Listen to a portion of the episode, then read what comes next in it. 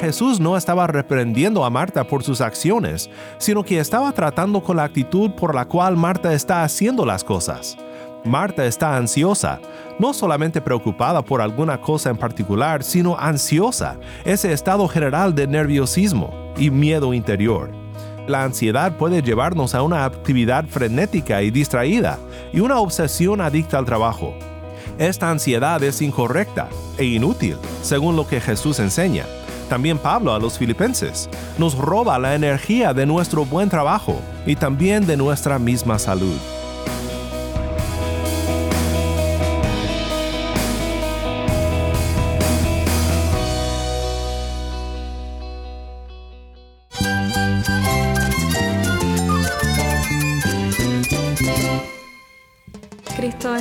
Cristo es el Rey del universo, es quien guía nuestras vidas. Él es grande y amoroso. Él es real. Solamente Jesucristo es nuestro Señor y Salvador. Es mía quien me fortalece. En Cristo Jesús hay esperanza, hay paz. Y nuestro Dios es un Dios de rescate. Estás escuchando a El Faro de Redención, Cristo desde toda la Biblia para toda Cuba y para todo el mundo.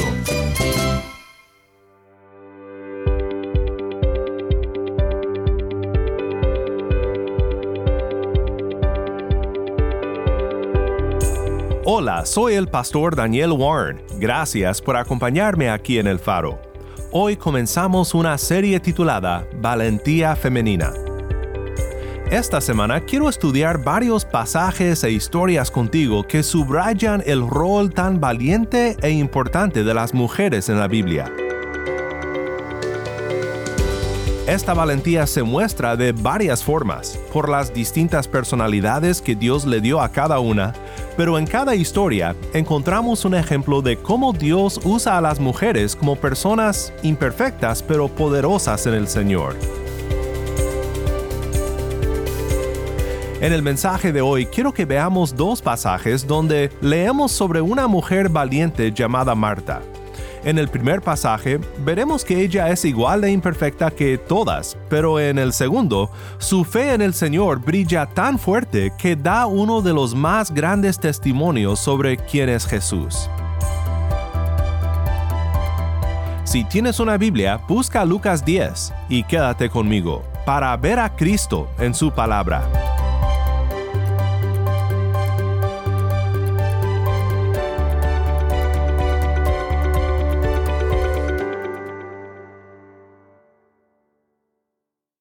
Antes de abrir la palabra de Dios, quiero compartir contigo la historia de una hermana en Cristo en Cuba. Esta es nuestra hermana Katia Salivar.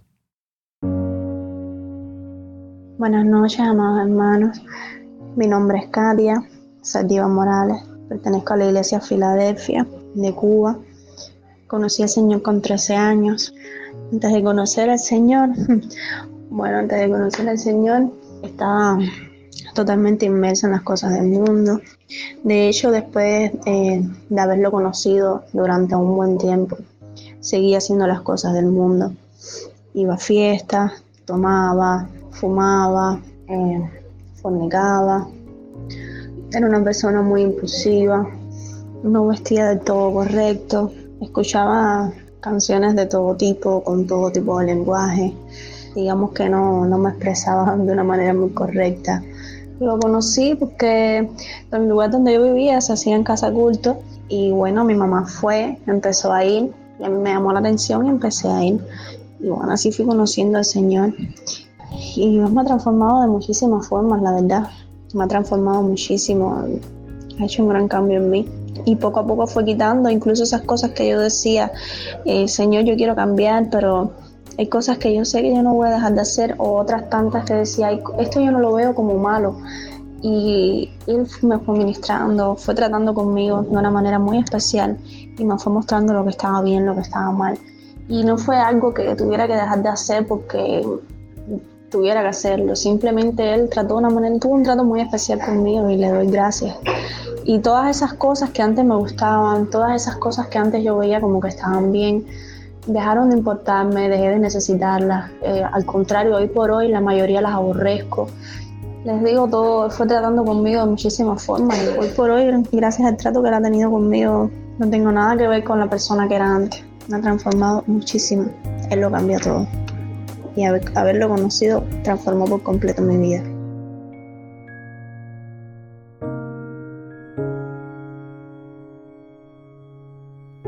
Katia, muchas gracias por estar con nosotros desde La Habana, Cuba. Estamos en una serie titulada Valentía Femenina y el mensaje de hoy se titula Marta, sus fallas y su fe. Tal vez puedas pensar qué manera tan extraña para empezar una serie sobre la valentía femenina, hablando de las fallas de una mujer.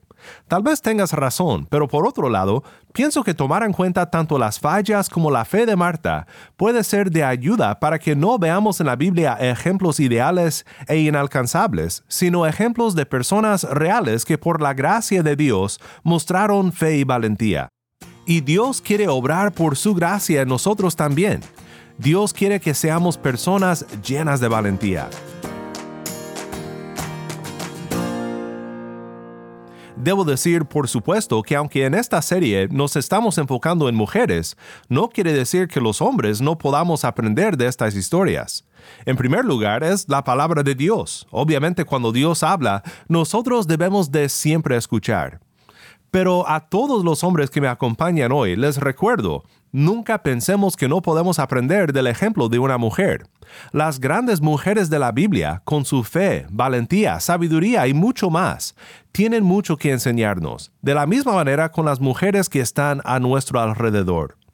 Escuchemos ahora la primera historia en Lucas 10, 38 al 42. Mientras iban ellos de camino, Jesús entró en cierta aldea, y una mujer llamada Marta lo recibió en su casa. Ella tenía una hermana que se llamaba María, que sentada a los pies del Señor escuchaba su palabra. Pero Marta se preocupaba con todos los preparativos, y acercándose a él le dijo, Señor, ¿no te importa que mi hermana me deje servir sola? Dile pues que me ayude. El Señor le respondió, Marta, Marta, Tú estás preocupada y molesta por tantas cosas, pero una sola cosa es necesaria, y María ha escogido la buena parte, la cual no le será quitada.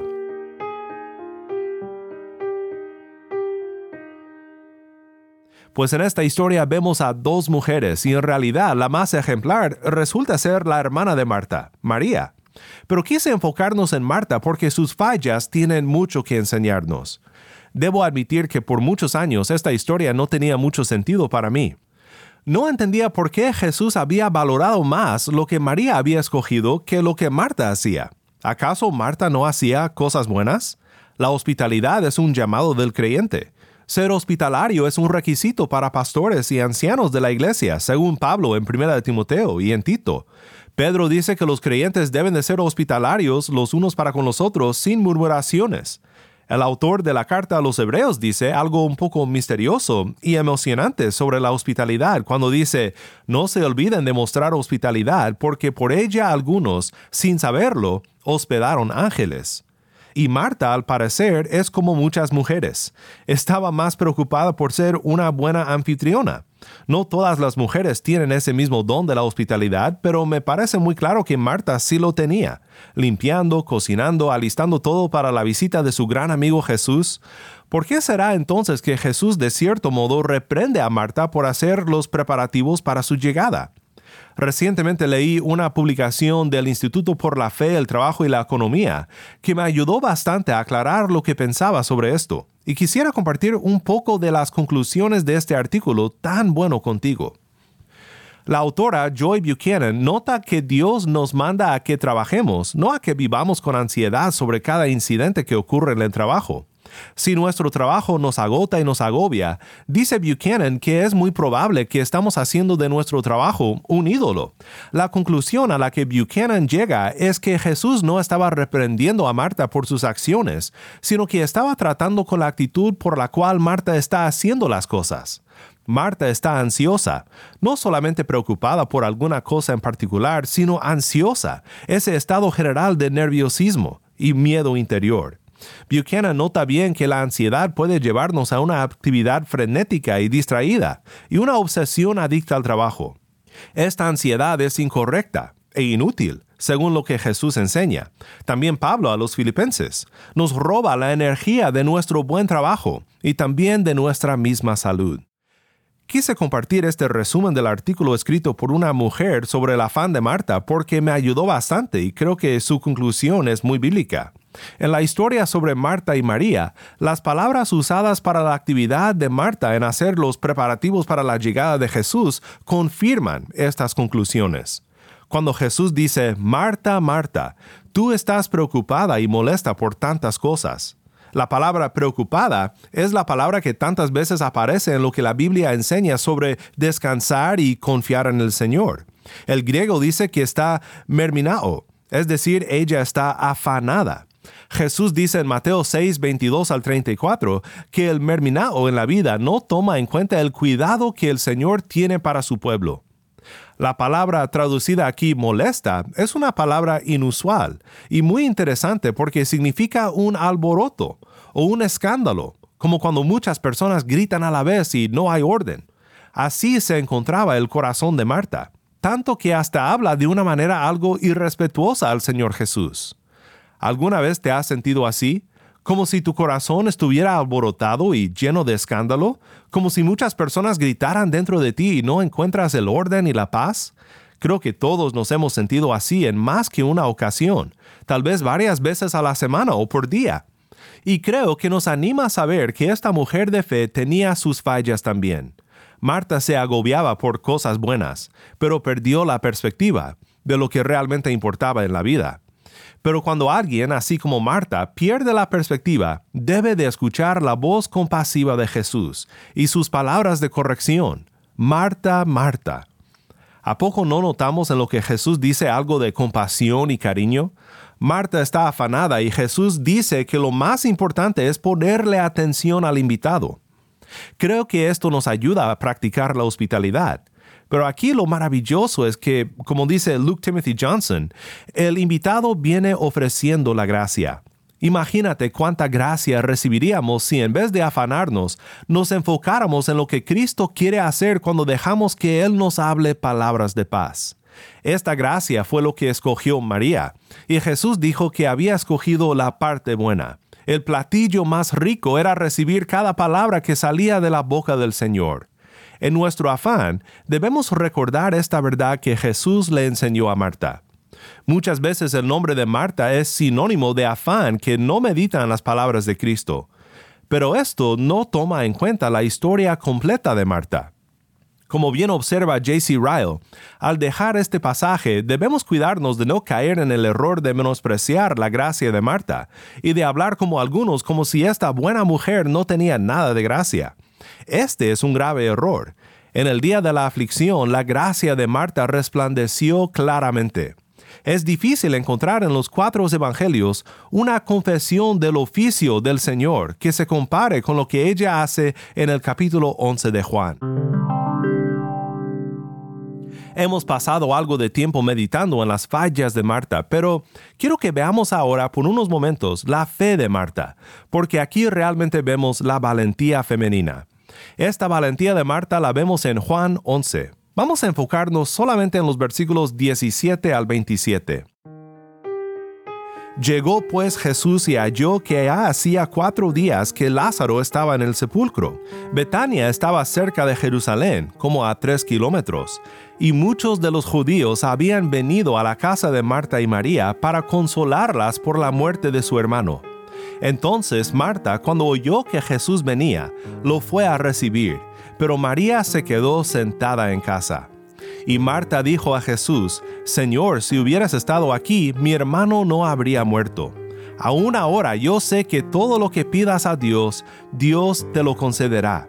Tu hermano resucitará, le dijo Jesús. Marta le contestó, Yo sé que resucitará en la resurrección, en el día final. Jesús le contestó, yo soy la resurrección y la vida. El que cree en mí, aunque muera, vivirá. Y todo el que vive y cree en mí, no morirá jamás. ¿Crees esto?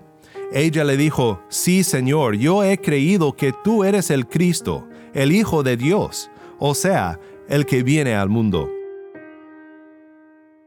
Nuevamente esto fue Juan 11, 17 al 27. Aquí de nuevo vemos a Marta la extrovertida, tal vez un poco impertinente, hablando francamente con Jesús. En la historia anterior dijo, Señor, ¿no te importa que mi hermana me deje servir sola? Dile pues que me ayude. Y aquí en este pasaje dice, Señor, si hubieras estado aquí, mi hermano no habría muerto. A veces pensamos que tener fe significa contener las cargas de nuestros corazones, ¿no es así? Pensamos que si tuviéramos fe en Jesús, no nos atreveríamos a expresar nuestras dudas. Si tuviéramos fe en Jesús, no seríamos tan directos y atrevidos en cuanto a nuestras frustraciones. Pero esta imagen que vemos aquí es de dos amigos queridos, Marta y Jesús. Jesús, si hubieras estado aquí, esto no hubiera pasado.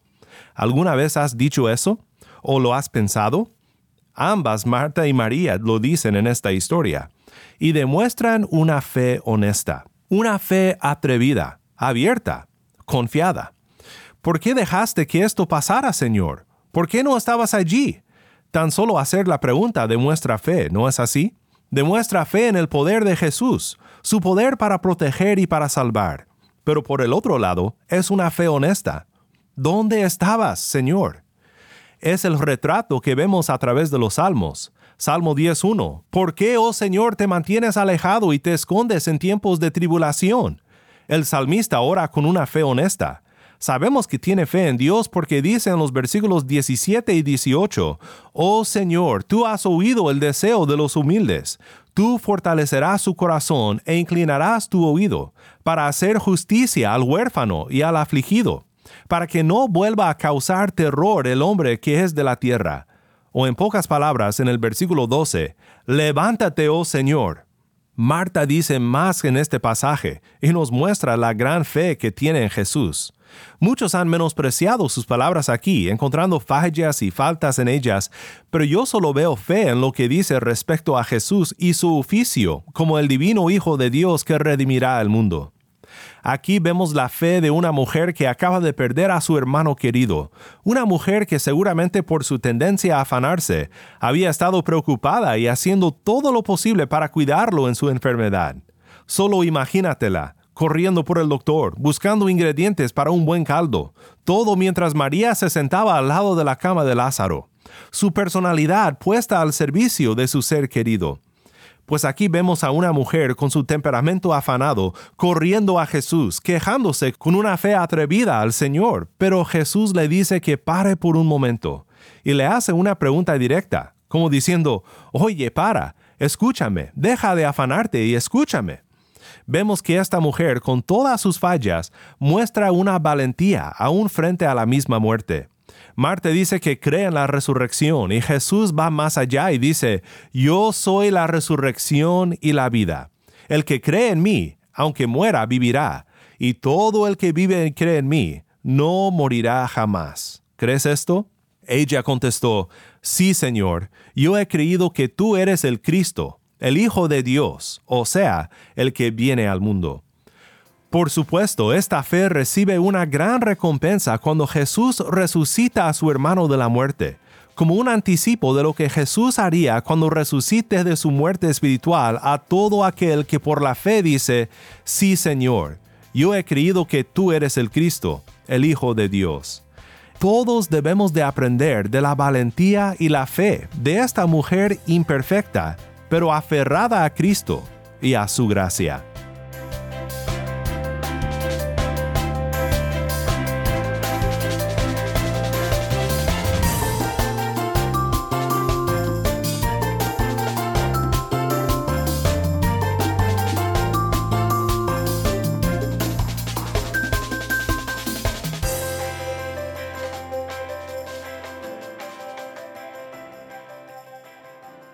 Soy el pastor Daniel Warren y esto es el faro de redención.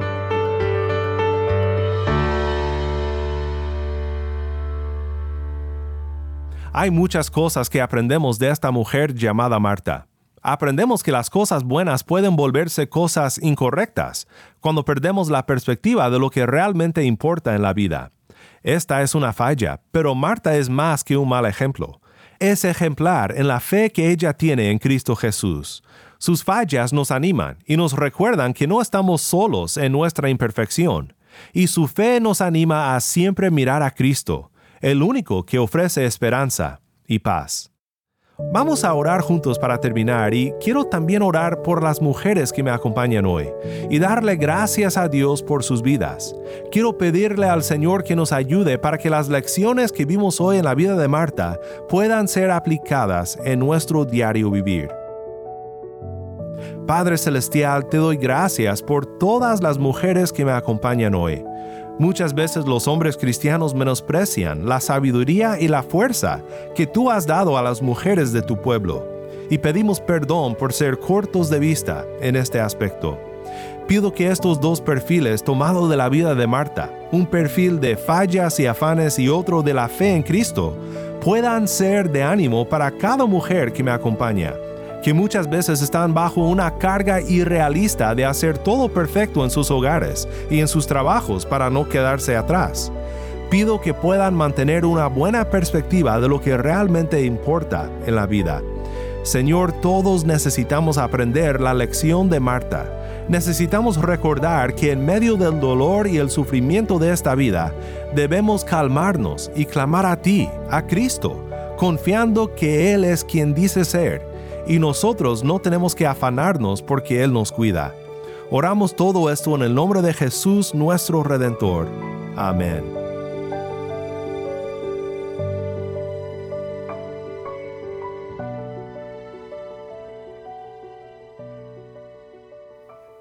Si estás en sintonía fuera de Cuba, te animo a que ores para unirte con nosotros en nuestra misión de hacer resplandecer la luz de Cristo en Cuba y de compartir la voz del pueblo de Dios en esta hermosa isla con oyentes en todo el mundo.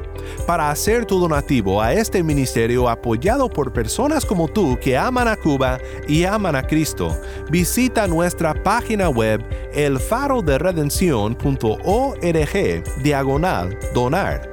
elfaroderedención.org diagonal donar. Gracias por tu sintonía y que Dios te bendiga con su gracia.